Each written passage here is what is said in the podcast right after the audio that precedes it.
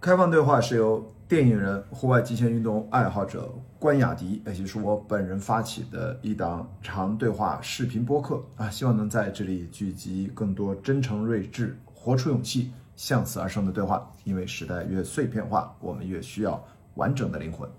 今天这集开放对话是我在二零二二年十二月二十三日的一堂电影专业课在线上的授课现场录制完成。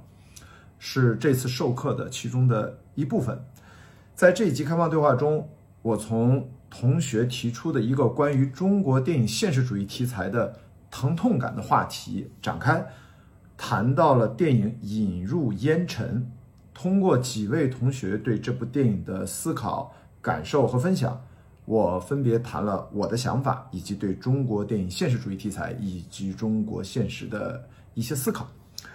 呃，本期视频依然没有单独制作字幕啊，如果有看字幕的啊这样的朋友啊，可以去 B 站搜索关雅迪进行观看，因为 B 站提供了视频播放器内置的人工智能字幕。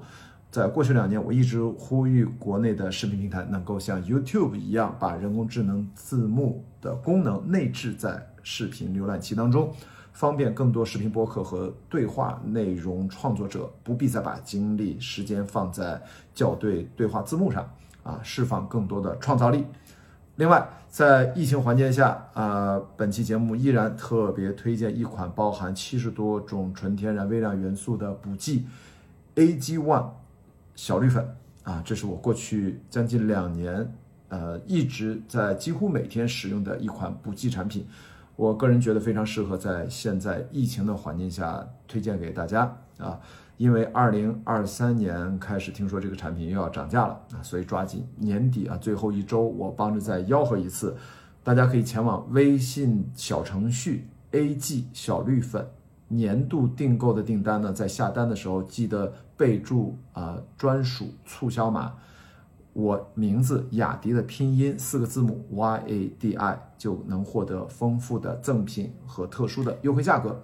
好，如果你喜欢本期内容，记得关注、点赞和转发。你可以在全网视频网站和播客平台搜索“关雅迪开放对话”，找到视频版和音频版的内容。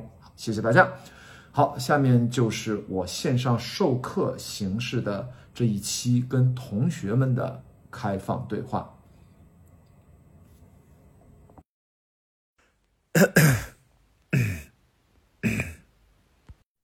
啊，先不说你提问题，你说想去讨论它，想有好奇心，这是个最基本的，好吧？其实我一直在课上试图的是引导的是这件事情，这件事情它的重要和价值，其实远远要比啊直接给你讲一串答案，我觉得讲完你们也就忘了啊。其实讲任何东西你们都会忘。所以，不如我们真正的能够留下是你们思考的能力。这件事情遗忘的是慢一点的。我们用四个下午的时间在训练这个思考的能力，剩下训练思考能力的用的方法就是这么多的事无巨细的同学们提出的问题，好吧？其实大家要明白我们这个课的方法啊。所以你们想到什么，还是这句话，别忘了，就是我们可以随时。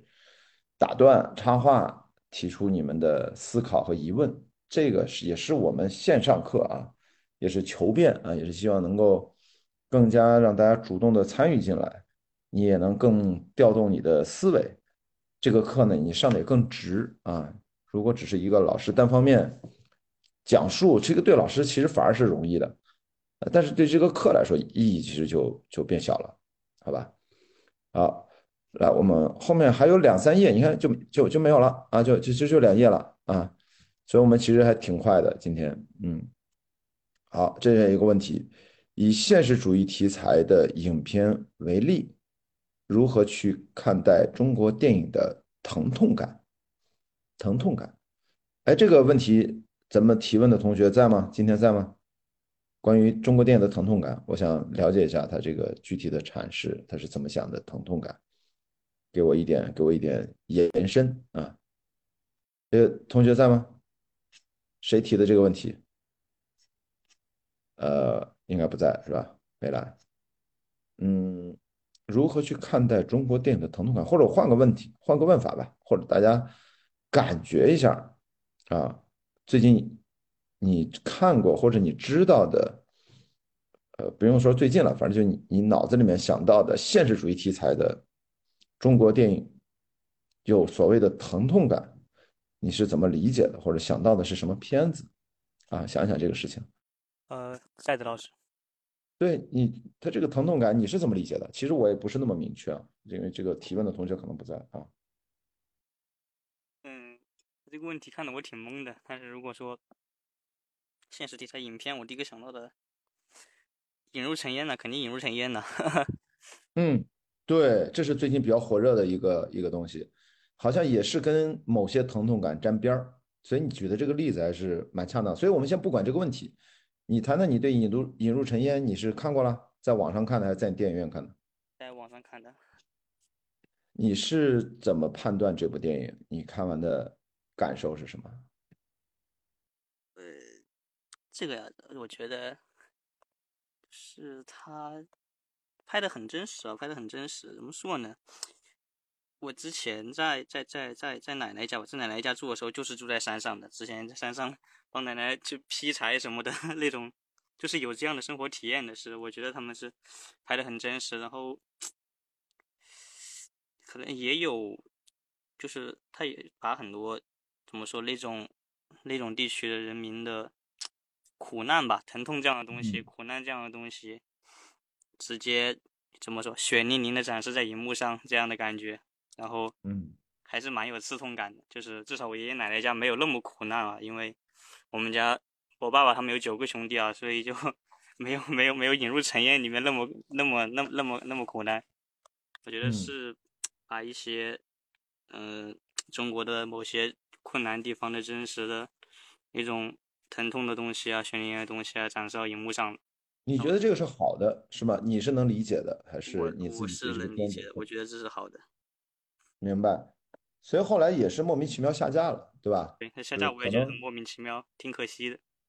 对，可能不管是我们的主管部门怎么思考的，可能他们认为哪里敏感或者哪里可能有些不太好的影响，咱也不知道啊。咱们在课上也不好去 论论断啥，但事实是他好像现在你要在官方的渠道或者说公开的渠道看到这个电影还有点费劲啊，大家再去网上找下载了。这个 他也没拍啥，他不就是老百姓的这个一段生活吗？对，当然，总会有一些声音说是说为什么要展现这些你刚才提到的苦难，或者说特别贫困的生活状态。那我觉得拍电影，那为什么就变成了只能是拍 美好的东西？我觉得艺术表达可从来不是啊，最早两千年以前从来诞生的都是悲剧啊，对吧？最早的就古希腊悲剧开始，然后中国也是嘛。我们一直有自己的这样的一个叙事的一个传统啊，伦理剧啊，传统其实这个也蛮伦理剧的啊，引入尘烟，嗯，所以其实你是能接受这种东西的，是吗？对，我是能接受的。嗯，但是跟你的个人体验虽然不太一样，但是其实你也有过农村这样的，呃，就是跟城市生活截然不同的这种生活的生活的回忆吧，应该这么讲啊。这还挺难得的，因为现在很多年轻的朋友不见得都有这种感觉。他看这个电影，可能更多的像是看，像某种也的确像某种奇观，或者说陌生感特别强，就不了解哦。天呐，你看到最后电影的最后给他算账，对吧？你借了种子多少钱？你的成本这个多少钱？最后给你卖了多少钱？最后你能剩多少钱？反正就那一段真的就是特别平静，但是也也。也也蛮残酷的啊！就农民其实看天吃饭，收成多少，感觉都是运气啊。是，嗯，哎呀，那那段真的是，呃，等等，另外一个同学，哦，在，嗯，引入尘烟，应该挺流行的吧？这个电影，我觉得大家看是不是还？是，但是，呃，你有看吗？实话说，我。没有看，因为我就是嗯嗯，对这个电影，我我知道他他非常就是在哦，能够用这个片子的形式，在这种主旋律或者说商业片市场的这种呃嗯主主导下突出重围，但是我我比嗯。较排斥就是嗯。这种就是我就是网上说的我们的生活已经很苦了，为什么还要再去看这些这嗯，种所谓有疼痛感的东西？是。我觉得，就首先嗯电影嗯，它其实就那个电影制作工厂不是叫梦工厂吗？其实电影本身是造梦机的这个这个职能，其实我觉得，嗯，其实是嗯被忽略了的。嗯，你觉得呃，比如说《阿凡达》肯定是造梦，对吧？嗯，对，但是你觉得被忽略的是指你是指被谁呢？嗯，我不知道，可能是可能是被观众忽略，然后也可能是被嗯电影的创造者们忽略了吧，就是双你是说方都会。市场上没有很多造梦的电影吗？所以说你觉得被忽略了吗？嗯，倒也，就如果严格这么说的话，也没有说很少有造梦，但是就是就是觉得这种现实主义题材太太太多了。哦，你你是觉得现实主义题材多，但是这个不是现在国家不是一直在推的是现实主义题材吗？其实你说的是是说现实主义题材里面让你看着有疼痛感的、嗯不造梦的太多了。嗯，对对，就是现实主义题材当中，你其实希望看到更多的心情好一点的现实主义题材，是这意思吗？嗯明白了。哎，我们看听听其他的同学的这个意见，我大概听听懂他的意思了。现实主义题材的疼痛感，或者说你自己是是什么口味喜好，能不能跟大家讲讲？呃，我认为中国电影的疼痛感应该就是，嗯、当下现实主义生活中发生了一些社会热点，然后被改编成真实故事，然后放到荧幕上。你个人是喜欢看什么样的电影？对于现实主义，你是怎么理解的？啊、我我理解的现实主义就是，嗯，就是表现他们这一阶段发生的事情。对啊，你的自己喜好呢？那说的这些内容，你是完全认同他呢，还是你自己有什么不同的角度，或者自己不同的观点呢？我是比较赞同的，但是我也很喜欢现实题、现实主义题材的电影片。你赞同的是什么？他就不是不造梦嘛，造梦记。不是你你你把你赞同的说一下，就是你你是说你赞同的是中国电影，因为他刚才说了两件事儿，是现实主义题材电影太多了，还是说现实主义题材当中让人看着不开心的这种故事太多了？这是不一样的，对不对？嗯你赞同的是什么？嗯，现实主义题材的故事太多了。不赞同的是觉得太多的不开心的现实主义了。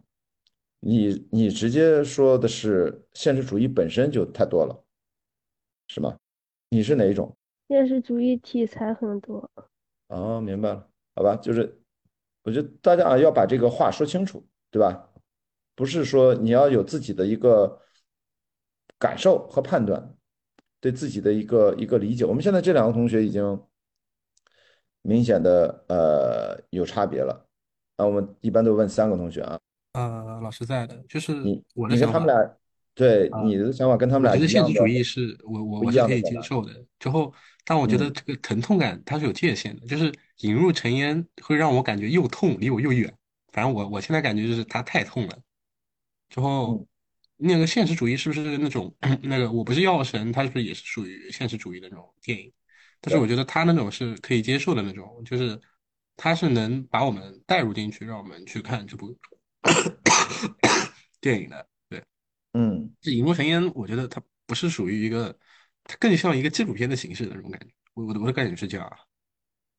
所以其实你跟他们刚才两个人的想法是哪里有一样，还是哪里有你觉得不一嗯，样的？我我觉得，我觉得，我觉嗯得，我觉得这种现实主义题材它是可以有疼痛感的，但是我觉得它需要一些，嗯加工吧，就是电影化处理这种加工的感觉，让让它显得没那么疼，或者是这种疼可以让我们就是可以接受的那种感觉。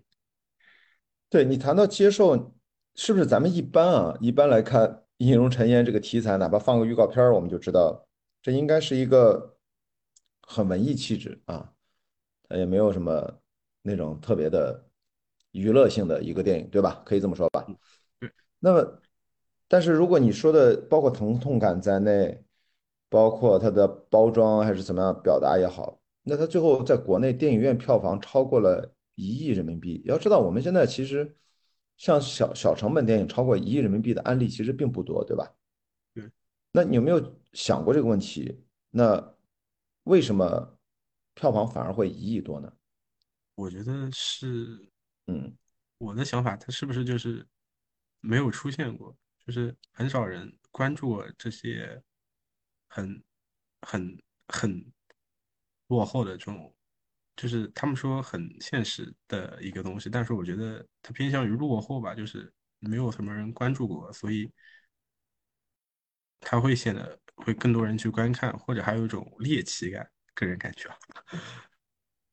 猎奇感，我觉得说的蛮好的，因为其实你想想，你觉得落后，你觉得这样的落后在中国大概映入尘烟展现的现实，它是一个什么样的？范围，它是它是比较落后，是比较小众的地区呢，还是比较相对来说人群其实挺广泛的一个，呃，基数很庞大的一个人群。在我的个人认知里面，我觉得偏向小众吧，应该没有那么广泛。就是我个人认知里，它是很比较小众的那一部分分支。对，明白，就是这是。你是会认为《引入尘烟》里面是现代农村生活当中小比例的，就是说他们说白了是比较穷的，是吗？嗯，明白。好，这是这是一个点，就是你你又给了不一样的角度啊，你是只不过说你觉得大家是冲着猎奇去的，那你有没有？你觉得其他的以前的这样电影，为什么猎奇这一部？或者你看我，我的不一定你能想出，或者我我不一定能想出什么另外一部跟它类似的，但是没有成功的，可能有很多啊，因为不成功，所以咱们不知道。那为什么偏偏是这一部呢？为什么就猎奇到他呢？你是看过这部电影是吧？没有，我看过那种简介的那种感觉，我没有，我没有全片啊，没有看全片啊，没有看全片啊，所以说，那我再问另外一个同学吧，有看过《影入尘烟》吗？呃，其实。就是电影原片的话，我是没有看过的，但是当时他就是在上映之后有看到网网上的一些评论之类的。嗯，所以其实可能你也不能从自己的感受角度回答，为什么这个片子好像还挺受欢迎的，票房毕竟一亿多呢，而且还被紧急下架了，出现了某种被讨论、被热捧的这样的一个趋势。嗯，你如果没有看的话，我并不会说一定要让你谈谈《引入尘烟》。那你对前面两位同学现实主义电影的这种判断，你自己有什么不一样的想法吗？还是基本也差不多？嗯，呃，其实刚刚在讲到这个问题的时候，我第一个想到的电影也是，就是刚刚有位同学讲到的那个《我不是药神》。呃，因为就是我觉得他的这个。剧情的设定，包括是结尾的一个，呃，就是这样一个方式，是我们对现实主义题材电影可能会更好去感受的一种方式。就比如说，你像那个《引入尘烟》的话，虽然它也是那种把一个真实的或者是非常呃生活化的一个方式呈现出来的一种电影，但是相对于那个《我不是药神》来说的话，会显得就是太贴近。现实就有点像，甚至可以有点像那种纪录片的感觉，让人看着会，就是会，呃，就是很难受吧，就主观上面很难受。然后像我不是药神的话，他虽然也是把人物的一些苦难给他表现了出来，但是他有做一些后期的剧情上的处理啊，或者是给了更好的一些结局上的转变的话，会让人更容易接受。对，你看你也提到，跟刚才同学有提到，就是我们看电影会这个疼痛感，很看显然有有同学提出这个问题，我看刚才好像大家都有呼应，说是不是看着就不舒服、不造梦？然后我们接着这个问题可以讨论一下，我们想一想，我们真正的电影史上优秀的作品，是不是很多是你们说的这种看着不舒服的、不习惯的、很陌生的？小众的，这个你们大概你有感觉吗？就是我的问题就是，我们为什么会把这个看电影舒不舒服当成了一个呃电影的本身的一个评价标准？这明明是我们的主观感受。我想说的，这是我们的一个主观标准，对吧？其实这个电影本身它。好不好？是不是应该它有一套自己的？就是我们之前课不是聊过好几次嘛？他有一个，应该有一个历史经过时间沉淀下来对他的一个公允的评价。他并不在乎你我个人的主观感受啊。时间会证明啊，大家这个电影觉得经得起时间的考验。所以我其实想听了几位同学表达这个东西，我要。我要提醒啊，我要发出一个呃问题，就是我们自己是否意识得到，我们个人，比如说包括我关雅迪个人对一个电影的好恶，实际上这是一个主观的东西，它并不能取代完全的取代这件事情客观的一些应有的评价。我觉得这一点是不是同学们能够意识到这个问题？因为你个人的好恶是有个人的原因的，但是这个电影，我们要知道它发展了一百多年来，各种电影都存在，啊，电影作为造梦，它有不同的阐释的角度，啊，市场的角度啊，商业的角度啊都有，但是电影从来不是，就是完全的，只是哄大家开心的。我那天。上海电影节的朋友送我票去看阿伦·雷难的去年在马里昂巴德，我不知道班里面咱们同学有谁看过那个电影，真的很催眠的。就是格里耶作为编剧，那个小说他在不断的描述各种细节，然后直接呈现在画面上。电影演员里面全都是无表情的表演，站桩式表演。就是你如果是在电视上看，你看一会儿你都不知道在在。在说啥？因为他非常不强调剧情，我不知道那个大家会不会觉得有什么不舒服，或者说不理解？呃，我觉得大学的时候我都看不懂，现在看当然四 K 的大荧幕版本，我觉得还就是看的投入进去，就还没那么难。就这电影它也不是娱乐大家的，对吧？那那他们是不是？我随便举的一个例子，就最近刚好我看，好吧。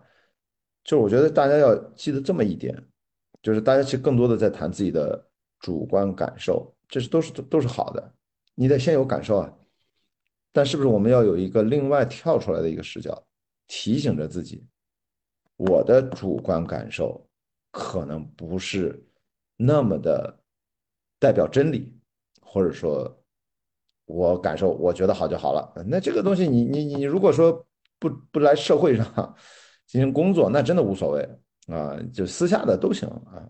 咱们既然上课嘛，讲的大家最后要要去在社会上用你的专业性来进行交流，就没法只把我们的自我感受去放大，当成单一的评判的唯一的维度。你当然可以谈自己的感受，是很重要的一个维度。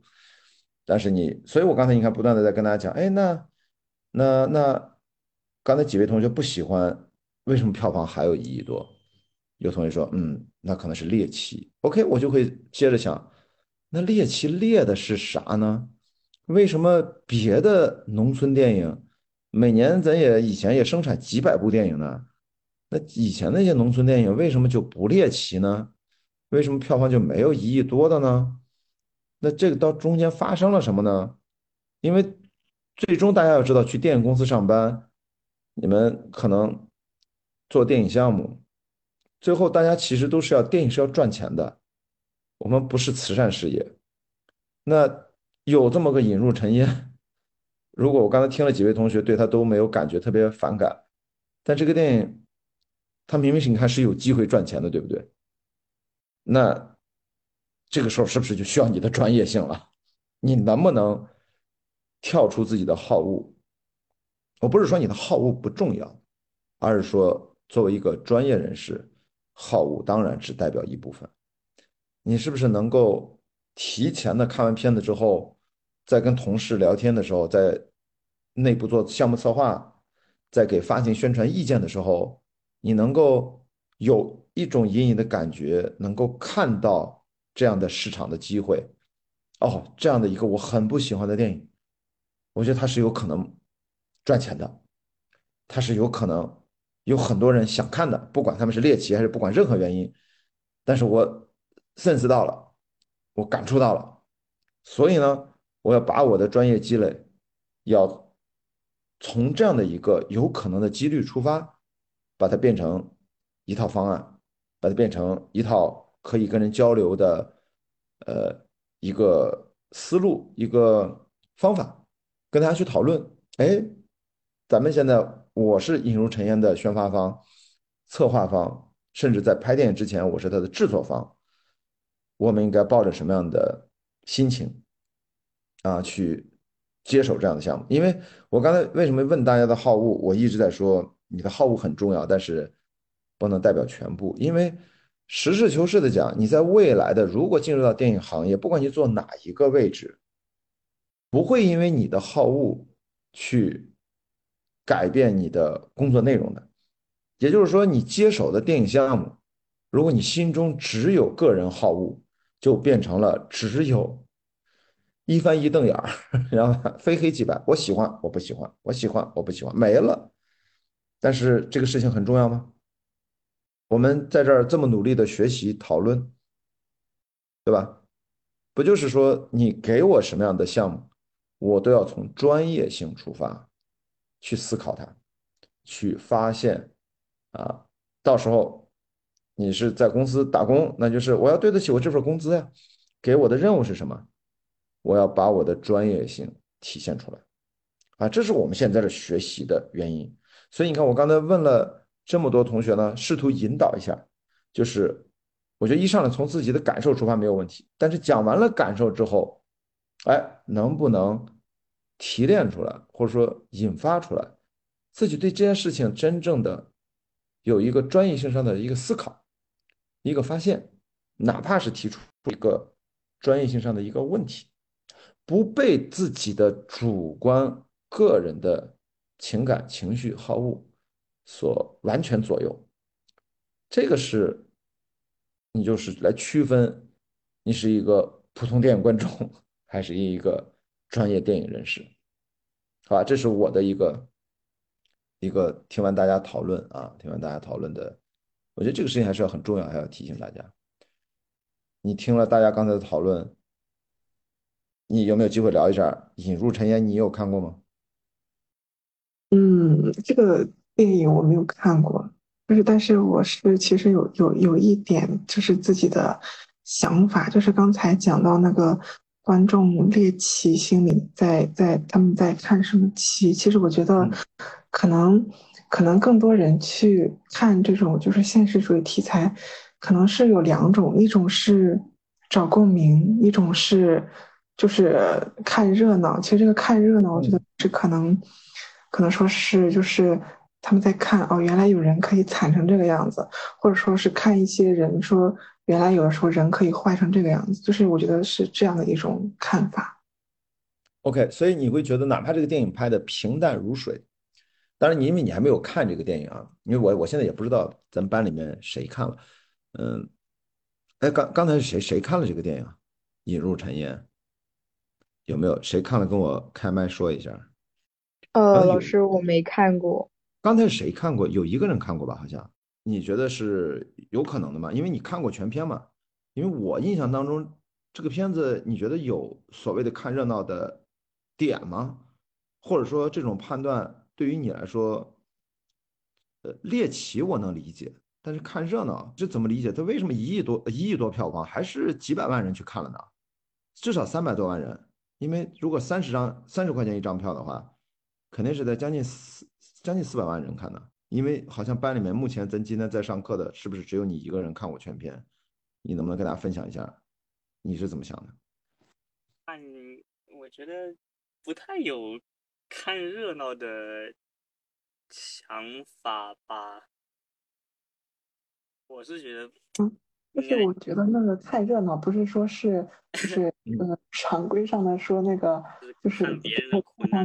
看看别人苦难，然后觉得很搞笑，而是说就是我没有经历过就是这种情况，所以说我看到有类似于就是我没有我没有经历过或者说我没有见过的这种事情发生的时候，是抱着一个就是我想看看到底是一个就具体是怎么回事儿，或者说是。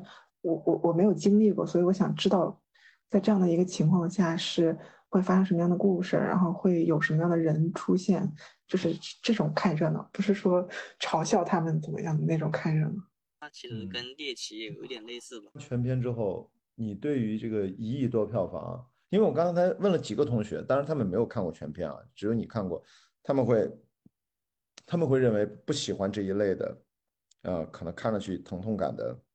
现实主义的电影，这是一个个人的感受啊。那么从你的角度，你怎么回应这？那为什么还是一亿多票房呢？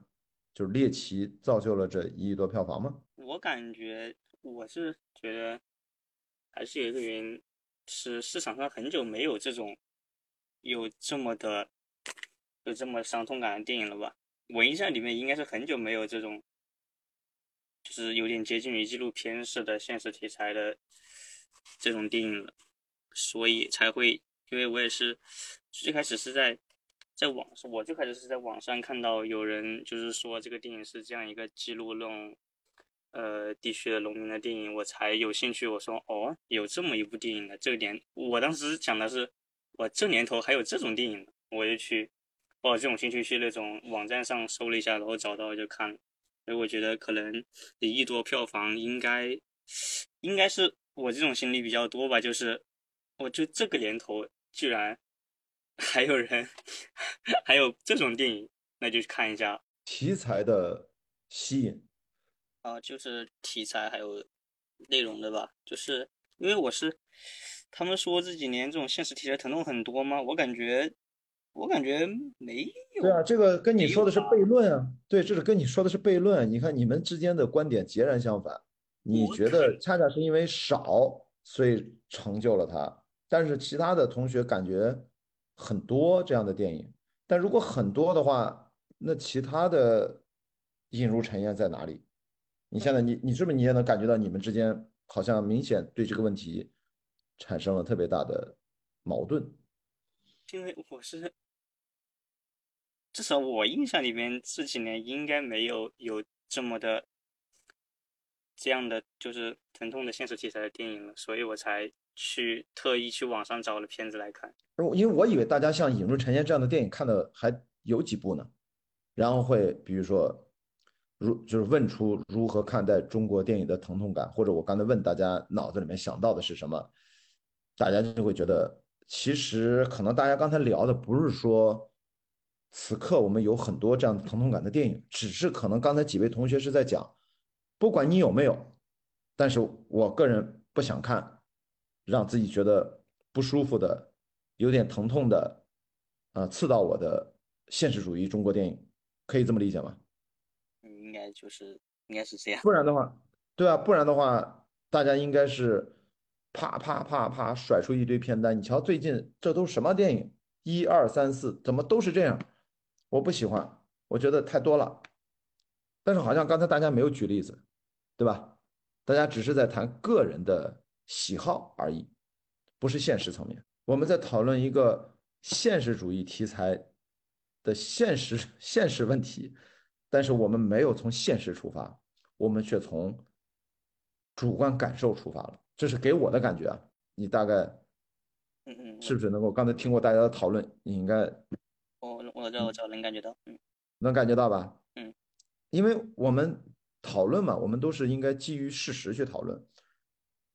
主观感受是主观感受，事实是事实。所以我们刚才跟你讨论的一个事儿是事实，引入尘烟票房超过了一亿，这是事实呀，对吧？这改变不了呀。它怎么发生的呀？怎么这么多人愿意去看这个中国电影的所谓的这个有疼痛感的故事？而咱们班里面明显的有几个同学啊，当然他们是没有看的，没有看这部电影，他们只是看了一些新闻啊，看了一些讨论，所以可能他们很难针对这一部电影来做出一个自己的评价。抛开你个人的好恶，这是咱们上课的意义啊。你有没有想过，从专业性上？你看过全片？如果你是这个电影的片方，你的目标票房一个亿啊，最终你达到了这个目标，那你会怎么向别人介绍这样一部电影，吸引大家买票进电影院，还不是在网上看下载？如果是你的话，你会怎么去把一个预见到的结果？你有这个预见能力，然后，所以我现在要做这个功课，把这个电影推广出去。你会怎么跟别人去讲述这件事儿呢？引入尘烟是一个什么样的电影？为什么值得你去电影院看？因为你是看过全片的，你有没有想过这个问题？哎，好像没有想过这个问题。你你现在是不是觉得，哎，我们上课这个问题是不是可以想一想？因为你看，我们没有在讨论个人好恶了，对不对？因为前面的同学是不是都在谈个人好恶，对吧？主观的，但是事实、现实是有这样的一部。就让人觉得好像几位同学主观上不喜欢的一部国产电影，然后事实它很多人喜欢，豆瓣评分也很高。豆瓣评分高，如果它就三百万票房，咱也就不讨论了。咱们在课上讨论它干嘛呀？这么小众的一个电影，没啥人看，对吧？影史经典，那它得特别特别的那种，经过时间的考验。你看完全片了，你你是片方，你现在作为这个片子的出品方的工作人员，你想想这个问题，现在还没有一亿票房呢，但是你感觉到要一亿票房了。你为了接到了一个一亿票房的工作目标，你想要写策划、写宣传材料，你脑子里面想到的关键词怎么把它推广？你有想过吗？这个问题，我觉得咱们想一想，这样吧，咱们啊两点二十二，咱们两点三十二回来，大家利用这十分钟时间，不是作业啊，把引入尘烟快速的百度、Google 看预告片，我们十分钟之后，这个问题我们可以啊每个人发言讨论一下。你是引入尘烟的片方，你该怎么跟大家去交流这部电影？好吧，我们十分钟之后回来，赶紧抓紧时间，赶紧搜，赶紧搜，赶紧看，好吧，赶紧看。这个聊天很有意思，我突然觉得这个非常值得一聊啊，因为大家明显的观点不一样，而且事实又跟大家想的不一样。好，赶紧啊，两点三十三分吧，两点三十三分回来。我觉得还是你刚才聊的也蛮好的，你。看了这些新闻之后，你有什么有什么感觉吗？跟大家分享一下。嗯，大概翻阅了一下，然后也是重点看了一些，就是可能是影评人或者是什么之类对对这个一个看法。其实我觉得他的口碑好像两极分化的挺严重的，就是嗯，有一部分人是说对于这个片子感觉就是很多年没有看一个这样的那么接近于啊，就是。贫困人和土地，然后包括那种嗯乡村边缘的两个人的这个爱情的一个故事，就是很久没有看到一个这样的作品，感觉是对他呃有一个呃很深的感触一样。就是虽然我也不知道他们到底是一个什么样的年龄阶段，或者说他们到底是不是有过类似的经历，然后让他们引起了强烈的共鸣，这个这个我都不知道。我只是知道有一部分人就是这样觉得，觉得这个片子很好很真实，然后另一部分人就觉得。他就是为了评奖，会去迎合一些西方对于中国那个乡村比较落后的一个形象的这个这个就是塑造的一种方式，所以说就是觉得他嗯口碑两极分化还还很还是很明显的。但是你现在你不是个观众哦，你看我在提醒你的主体性，你要提醒自己。你不是个观众，你也不是个学生，你现在上班了，你现在在公司里面，这是你们公司的片子，你在网上也看到了一些提前放映的点映场，收到了一些两极性的一些问卷反馈，现在还没有发行，要发行了，你的工作怎么做？最终要奔向一个赚钱的一个目标，让这个电影啊拍可能大概几千万拍的，再把这个成本赚回来啊。好，你的主体性现在变了，你现在说话聊天的方式是不是都变了？嗯，你刚才还是个学生身份，我听上去你还是个学生身份啊，你调整一下试试。嗯，就是我觉得首先要要要要要要投放出去的是，嗯，我这个片子真实性，就是现在就是作为创创作或者说是一个嗯。嗯宣发人员，我首先要向大家就是要告诉大家，我所讲的是真实的事情，并不是说呃为了迎合什么，或者说为了为了就是我也没有什么真实的事情，也不是说我就是为了去宣扬这种苦，而是我只是很平淡的把这个嗯一些人的生活现状就是摆出来，先去讲清楚这一个点，然后嗯，这是一个点，真实。就是我我我一开始就是在没有看这些东西之前，我讲就是很多人看这个片子会出于两种心态，一种是就是单纯的像我说的那个嗯猎奇啊看热闹这种，另一种可能就是找共鸣，就是我可能会去呃就是寻找一些就是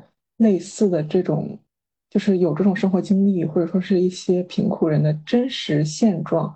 作为短视频一类的，会发发在网上去做一个预热这种。但是你说短视频预热这些东西，他们是进电影院的观众吗？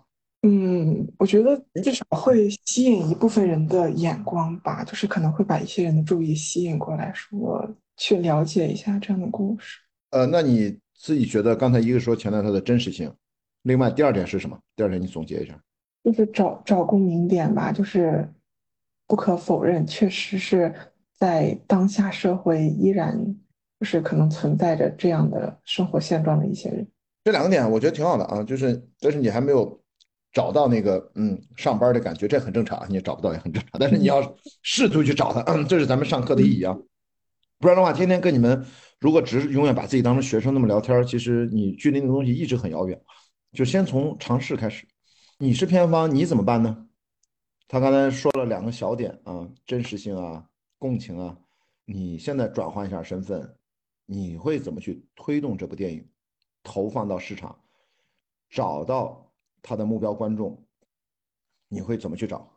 第一点还是强调这个电影的真实性吧，就是，然后还有就是，这是平凡人的故事，这是普通人的，就是那种呃平凡人的真实故真实故事的感觉。那你你是不是得换一个说法？要不然的话，大家谁会因为这个来买票呢？对不对？也不知道怎么说，因为我还特意去找了这个电影，发现就是我嗯之前也有、也有了解，然后我自己再特意去搜的时候，还再一次嗯认证了一下这个电影它，它导演组他们他们压根儿就没有做宣传，这个电影一直是没有做宣传的，唯一的宣传就是口碑宣传。对啊，所以你现在就是作为口碑的推广方，你怎么去传口碑啊？OK 啊，就算他片方自己没做宣传，你也承认了他有口碑，不然他也不可能票房一亿多。那口碑是什么？一样的，这个问题不会变的。要不然他他他干嘛就是孙悟空啊，从石头里面蹦出来的，对吧？那就是他为什么会传播出去？你会怎么去助推这个东西？强调这个这个电影有这种真实的力量，有一种平凡的力量。还是围绕真实啊，真实平凡的力量。也也想不出来吧？你现在是不是这两位同学是不是感觉到了工作很艰难呀？感觉到了吗？是不是上班挺难的？赚个工资，不管给你几千块还是上万块，你想想能不能对得起那份工资啊？这要想一想。如果突然觉得哇，好像是好难啊，这个，那其实就对了。真的，你你，这是我经常开玩笑，就是在很多专业的岗位上，为什么这么狠的用实习生？因为从你要知道老板的角度，给了这么多钱，换不来对应的基本的工作内容，老板也很抓狂，好吧？这就是残酷的社会竞争。所以这就是为什么很多人要倒贴钱去实习，是因为他要在工作岗位上去学，在学校里面根本学不到的东西。如果是一般一个老师，可能随便给你们讲讲 PPT 就完事儿了，那个东西你们到时候还是要重新来一遍。所以有很多时候为什么整体的薪酬上不去？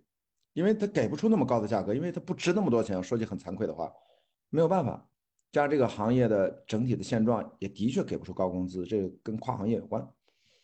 好，两位同学 感觉遇到了一点点困难，我们换一位同学啊，你如果是片方会怎么会怎么做？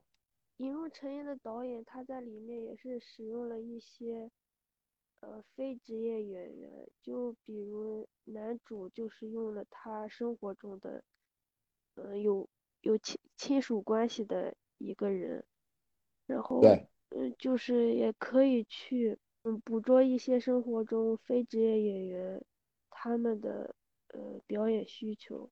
强调他是非职业演员，除了海清之外，啊，很多非职业演员，但这个点为什么非职业演员会吸引人大家去看呢？是不是？这好像非职业演员不是一个点吧？这只是一个事实而已。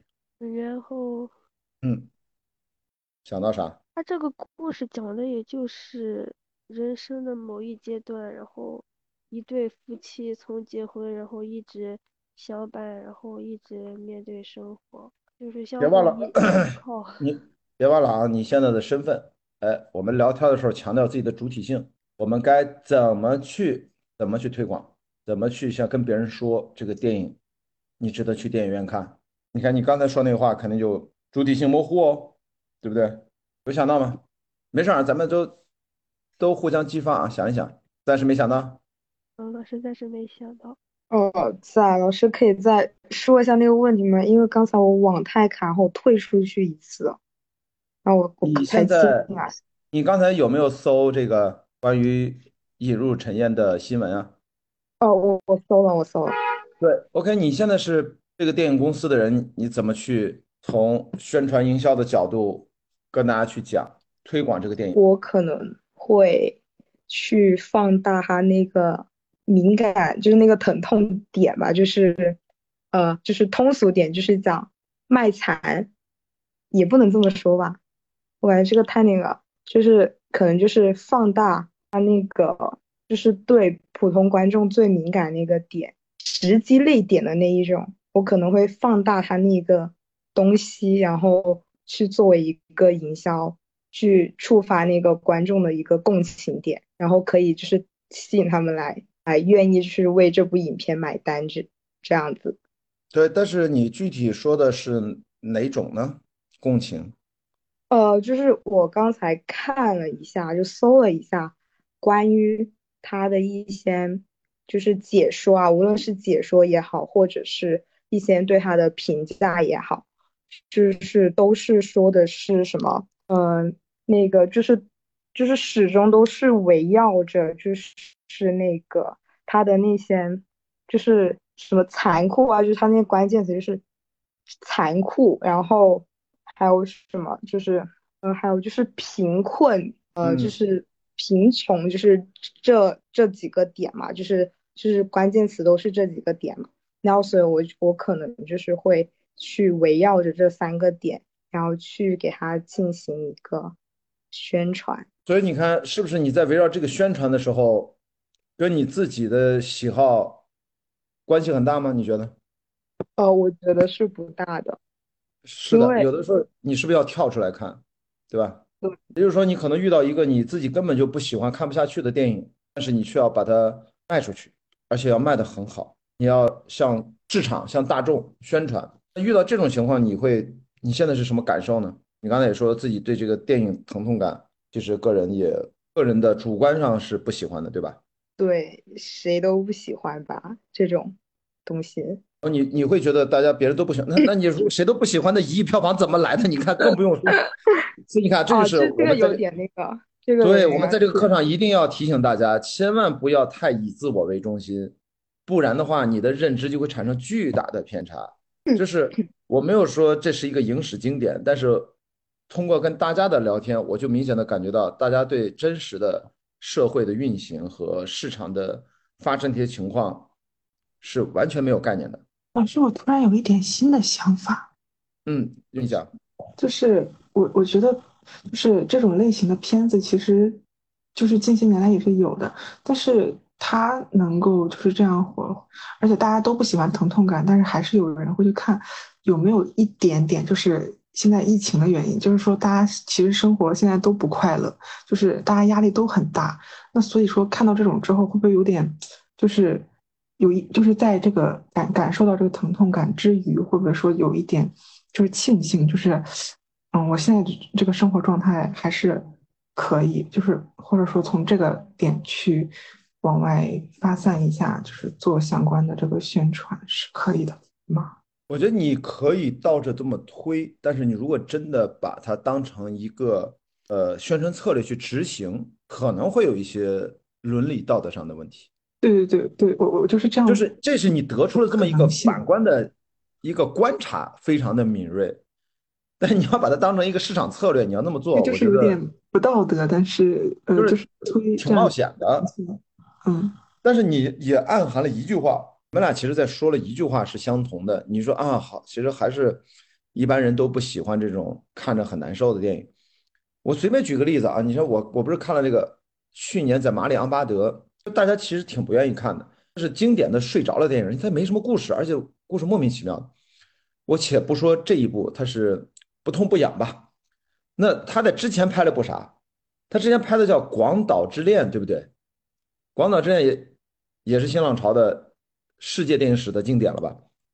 他讲的那那痛不痛苦？那噩梦那画面，广岛被原子弹炸了之后，那里面多么恐怖的那些画面，大家这都能想象吧？被核弹引爆过的，他很多里面引用的一些真实画面，讲的一个法国女人跟当地日本男人的一段偶遇，就是一一段精神上的一个一个某种上的一个忏悔。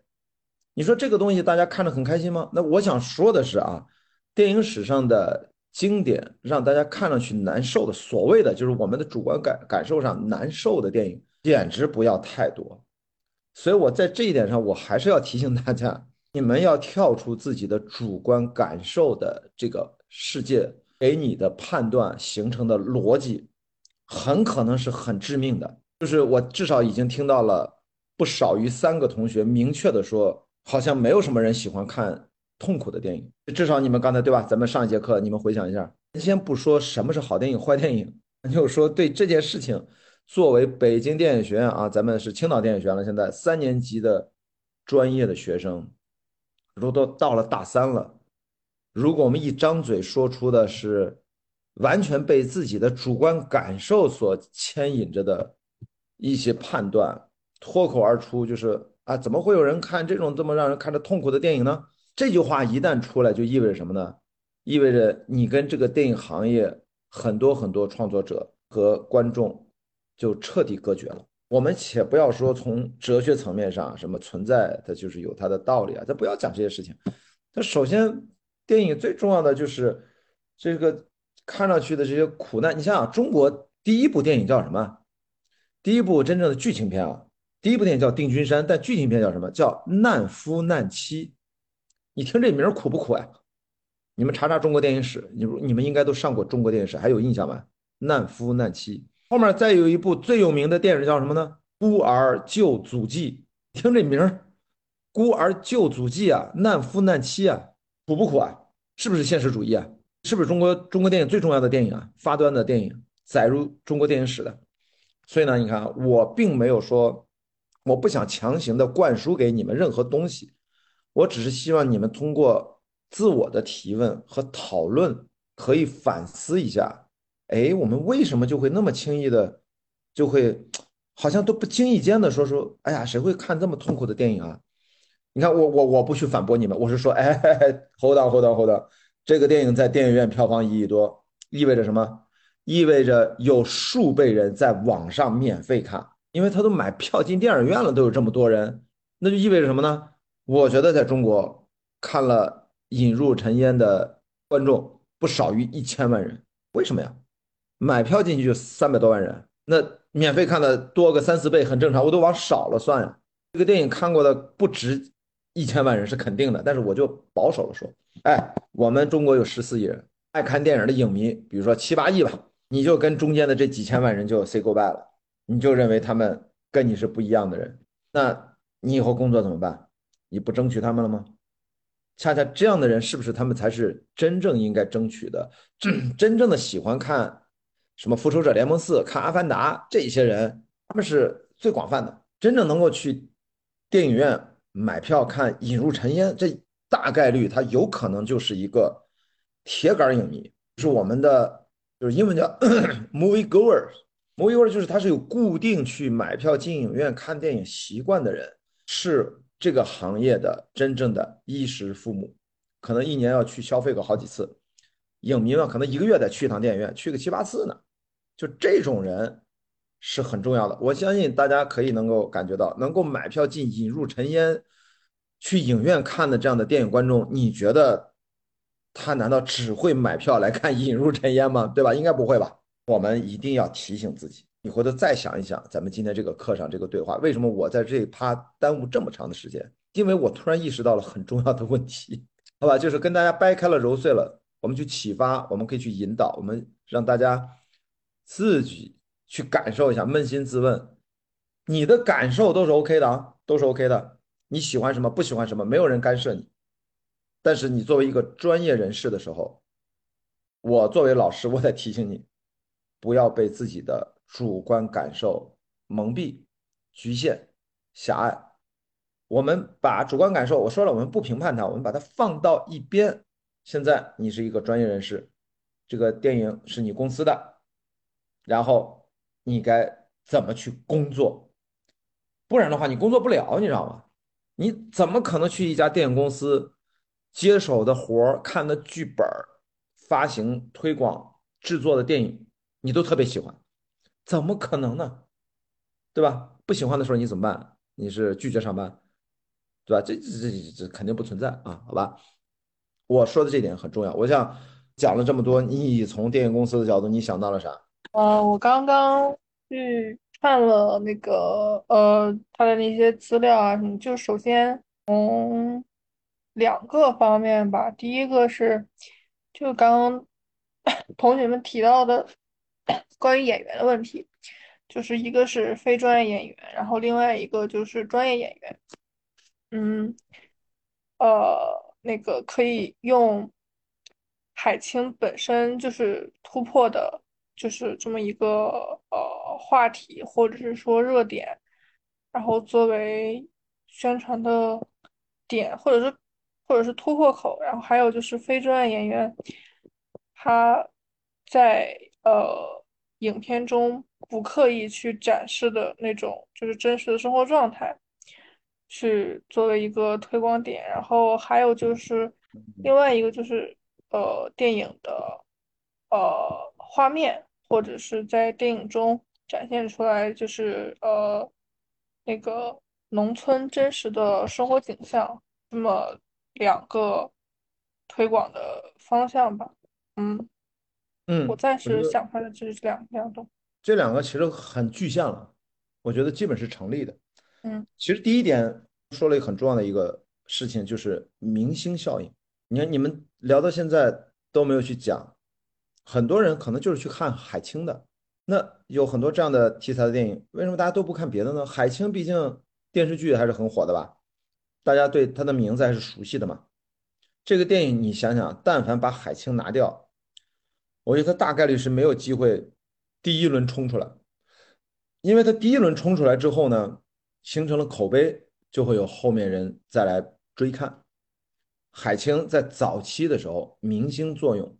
其实就很重要了，所以我觉得海子英其实说到了，终于说到了一个很重要的一个专业的一个点，就先看看导演是谁，有没有宣传价值，有多么大的宣传的能量。而导演不行，其他主创行不行？编剧行不行？制片人行不行？最重要的演员是不是明星啊？明星有没有影响力啊？这明星是不是把自己打扮的，就是为了演技，你都看不出他原来的模样？就是咱们在。国外不经常说嘛，那个什么查理兹·塞隆是吧？演那个女杀人魔头的时候，不是化妆化的都认不出来了吗？包括他演那个疯狂的麦克斯还剃了光头，对不对？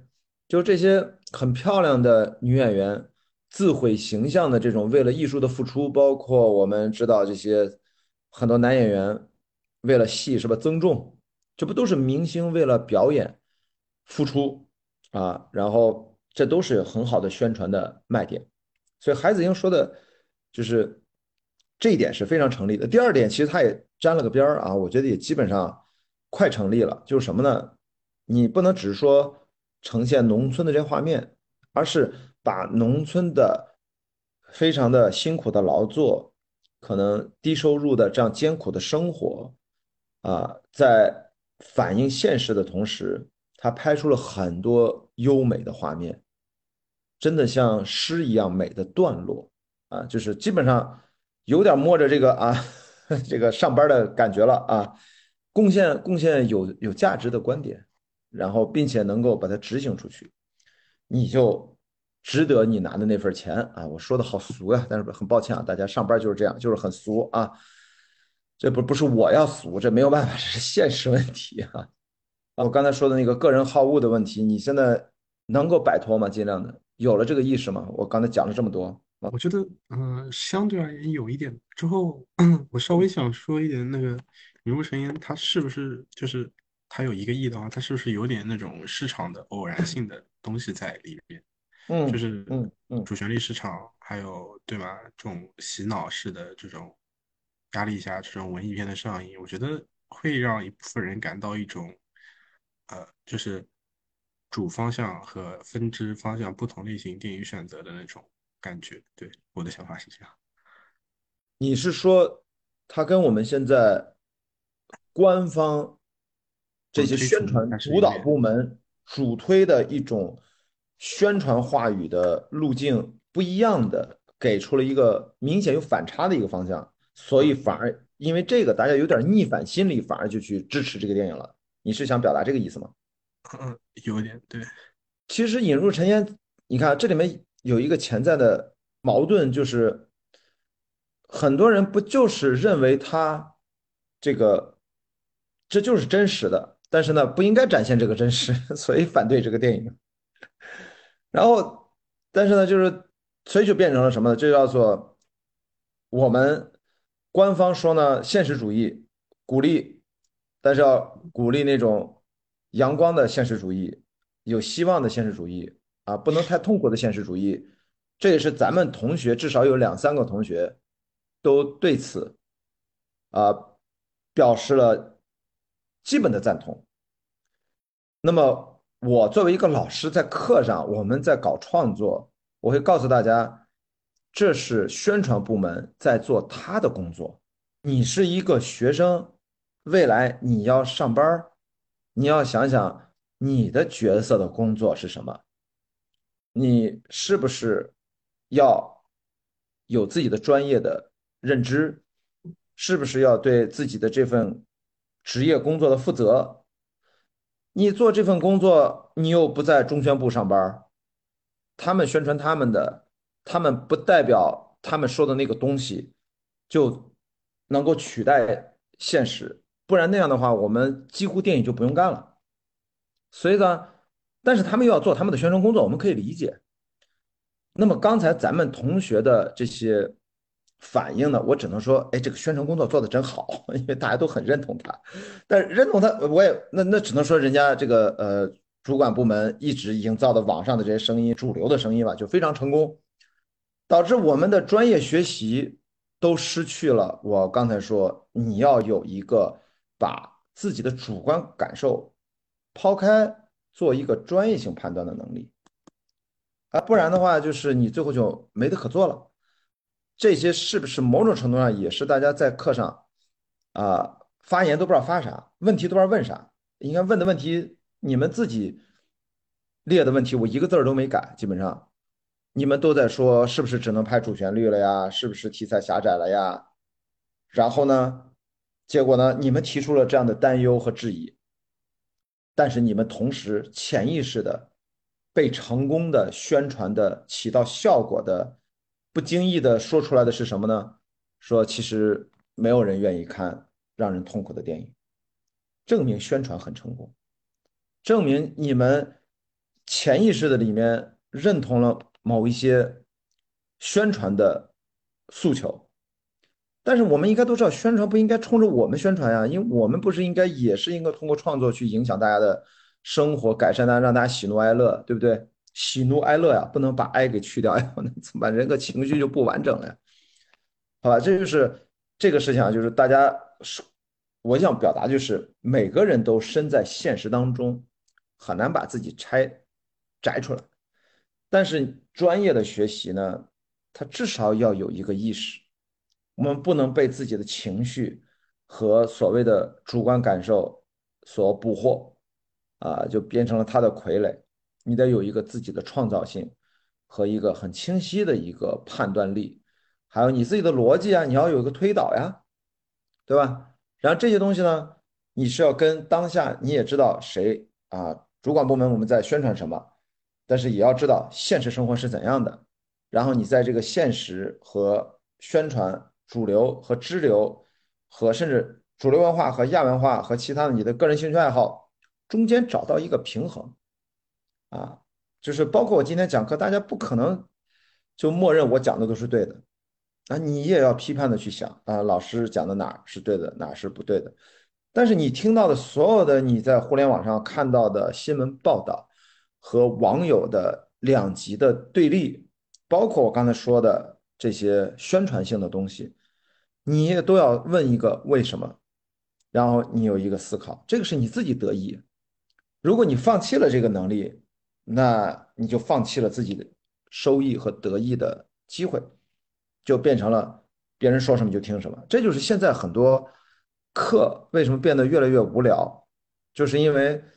老师也接受了同学们的放弃，同学们也其实不想跟老师形成一个特别的有互相注意的一个互动啊！我我我跟大家讲过嘛，之前我说我在读电影学院的时候，这同学们堵着门不让老师走，你这能想象吗？中午十一点半下课，不都得堵到十二点多？他妈饭堂都快没饭了。这老师，我得吃饭呀，才把老师放走。这不是一门课、两门课出现这个情况，这是电影学院。我觉得这些专业老师，各个专业，因为我在管理系嘛，我经常去各个系蹭课，我觉得都是这样。大家的学习热情，大家的那个啊思辨能力、提问题的能力，对老师刁难的能力啊，让老师哭笑不得的这个东西，但同时老师又很开心，就是觉得来上课其实是。大家互为老师和学生，有的时候同学的问题非常有价值。比如我今天觉得我最有价值的就是，我本来就想聊一句引入尘烟，我就发现一聊怎么出现了这么多问题，我就觉得你看这是我完全没有预判的，但是我认为这是很重要的问题。希望能让大家啊借着我们大概用了这一个多小时的时间，真的是能够去思考一下，到底我们现在学习。啊，每一堂课背后，真正你需要掌握的那个专业知识，跟你所处的现实，不只是此刻的现实，更重要的是你两年后进入到社会当中的现实，那个关系是什么？你现在要为此去做什么样的充分的思想准备和能力准备？不然的话，你看我随便做一个小练习，哎，说到后面大家才慢慢有感觉，其实能力都没有问题，但是呢？可能很少有做这样练习的机会，啊，就比较可惜了，好吧？我觉得这个咱就放过这个疼痛感吧，我再聊可能大家都疼痛了，好吧？咱先放过这个中国电影的疼痛感，只是大家去思考一下啊，为什么会默认好像很多人都不喜欢看疼痛的东西？这是为什么会有这样的想法？明白吗？这是。当年那妈妈再爱我一次咋回事？那哭片是一个经典的类型啊，你们现在就把这个类型直接给 kill 掉了。唐山大地震是怎么回事？是吧？是哭死人的电影啊，好吧？还有我的兄弟姐妹是怎么回事？那那都哭的稀里哗啦的啊，都是我刚才举的这几部都是中国电影，还是耳熟能详的代表作。当然各位比较年轻啊，可能我刚才说的这三部，可能唯一对唐山大地震或许有点印象。我的兄弟姐妹啊，之前的妈妈载我一次，我记得还小时候还有看什么《鲁冰花》，你知道吗？哇，天呐，简直哭的都不行不行的。所以这个，这就是我们看《引入尘烟》，其实并不是一定要嗷嗷哭，那个叫，就是说白了，它是生理性的；《引入尘烟》更多的是精神层面上的。啊，就是我我我稍微的延伸两句，就是一定要让大家知道，我们生活在你们在青岛，我在。此刻在上海，我以前在北京，中国的广大地大啊，咱就不说物博了，就是中国太大，十四亿人，大家对十四亿可能是没有一个概念的。我们的总理在几年前不都说吗？我们整个大概全年啊，全年年收入大概可能也就几千块钱的人，还有七亿多。这个事情你知道吧？就一个月一千多块钱吧，可能有的都还没有这么多。就低收入人群是一个相当庞大的数字，大家网上搜一下啊，李克强总理说的，在政府工作报告上说的。脱贫，什么是脱贫？脱贫脱的不是这帮人，这帮人不叫脱贫。真正的贫困人口，中国可能现在还有几百万人，对应十四亿人来说，几百万可能也没多少啊。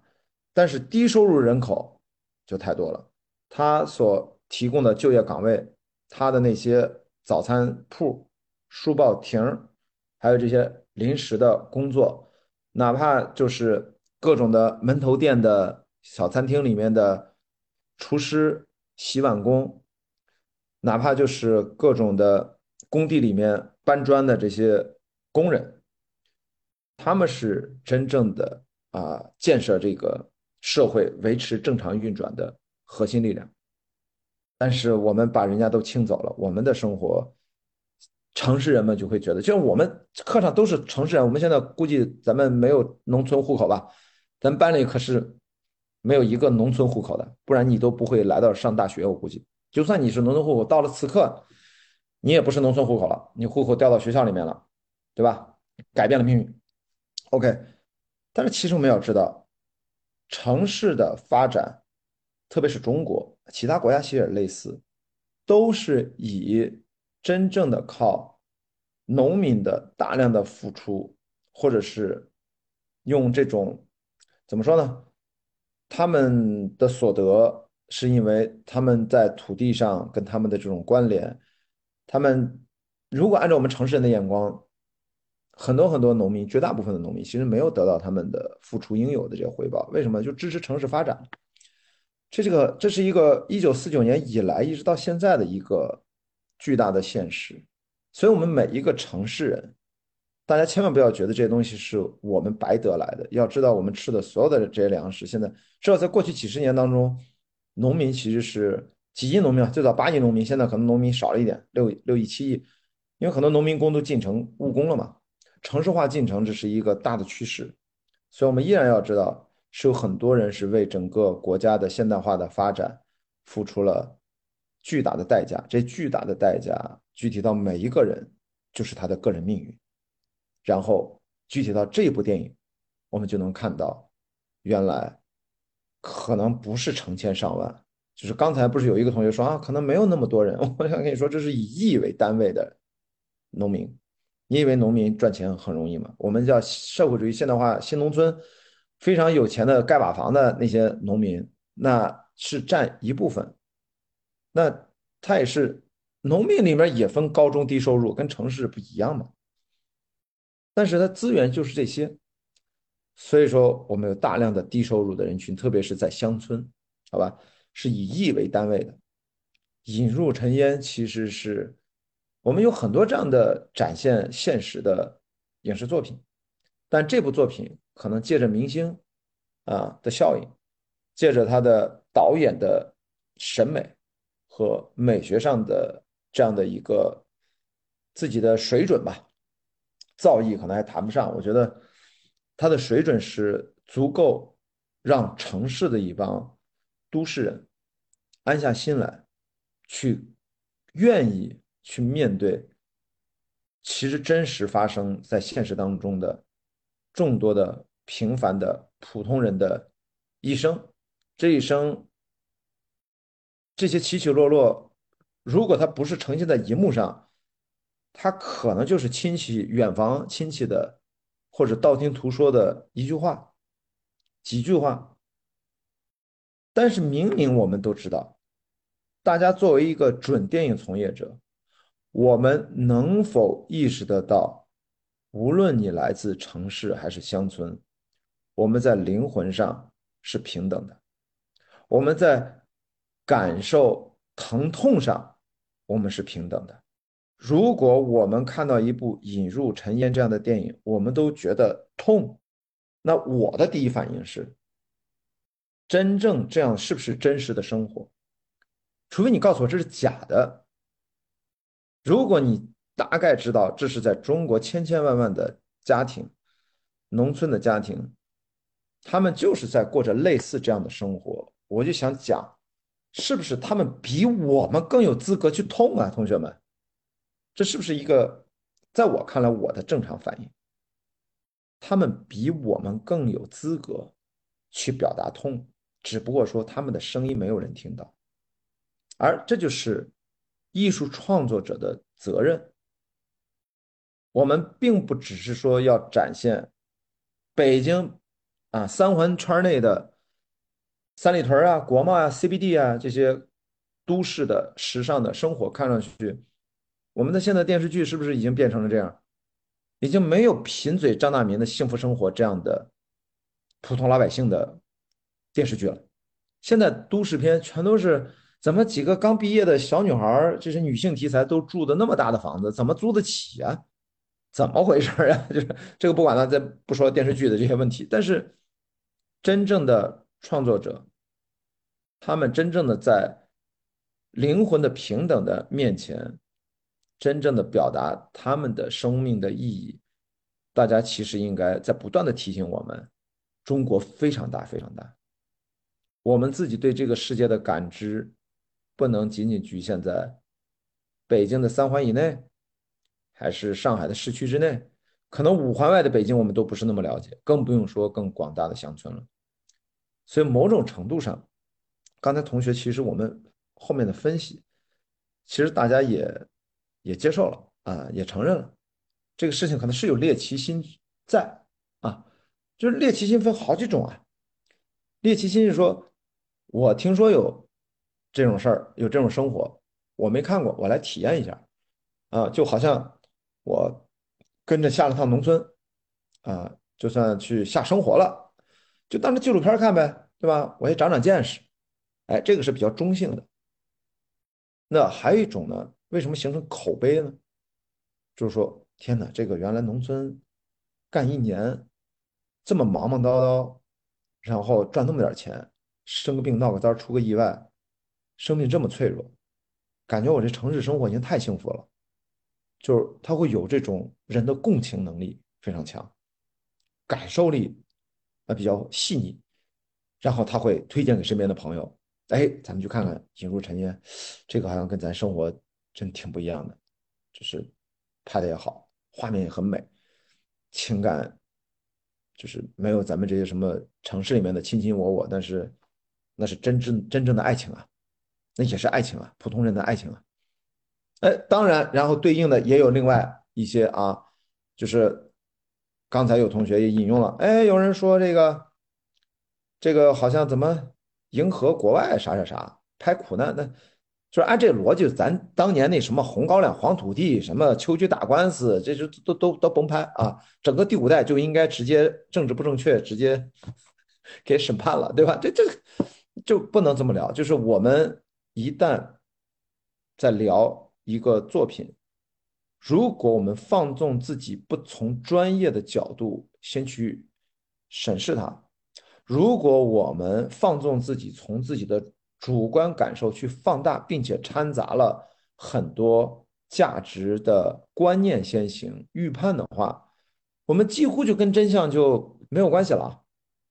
因为现在的这种聊天的方式，在互联网上的方式，它并不先从你的作品出发，它一定要从你的动机出发，叫诛心。哎，你为什么把这个农村拍的这么苦啊？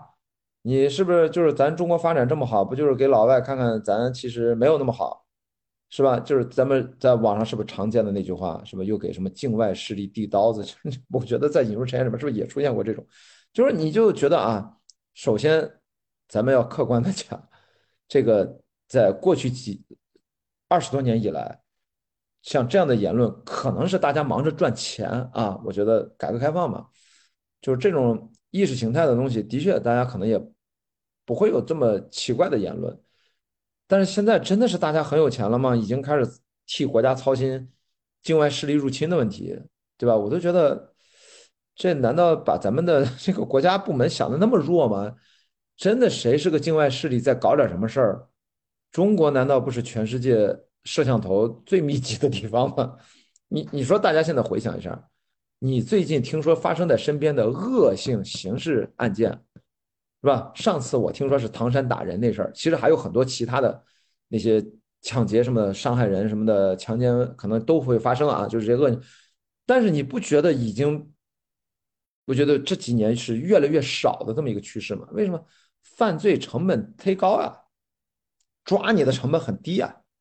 现在更不用说什么各种的，就是呃，找一个人，不管你是通过二维码还是通过你的手机移动啊，就是摄像头这些。你说你现在在马路上，你敢干坏事吗？所以前两天我看那新闻抢银行一行，我说这江湖失传这么多年的手艺怎么又蹦出来了？我当时我觉得真的很神奇啊！这多少年了，咱们没有听说过抢银行这件事情了，居然还发生了。当然也反过来讲，可能是真的给逼急了啊！当然他马上就抓着了，因为这样的电影，我们随便说《图雅的婚事》，那是拿了是吧几大电影节的大奖的呀。那于南、王全安那导演是吧？都都都都该审判去了，对吧？咱们多少这些，就是我就想说，中国我们有那么多拍城市的题材，绝大部分吧，绝大部分都是拍城市。那么农村题材不是拍的多了，是拍的太少了。农村题材里面的优秀作品更少更少，好吧？所以我就想提醒大家啊，就是大家去思考思考这个，就是我们顺道。要聊到这儿，我觉得让大家要要按着把自己的想法，呃，我们交换意见，然后我们互相碰撞。我只是提醒大家，我是来教这个专业的，这个专业呢，跟你的性格呢，是跟你的主观感受呢，它是裹在一起的。我们什么时候该把它拆开，什么时候该把它结合到一起，这个东西要分分合合，好吧？好，我们。三点三十五分回来。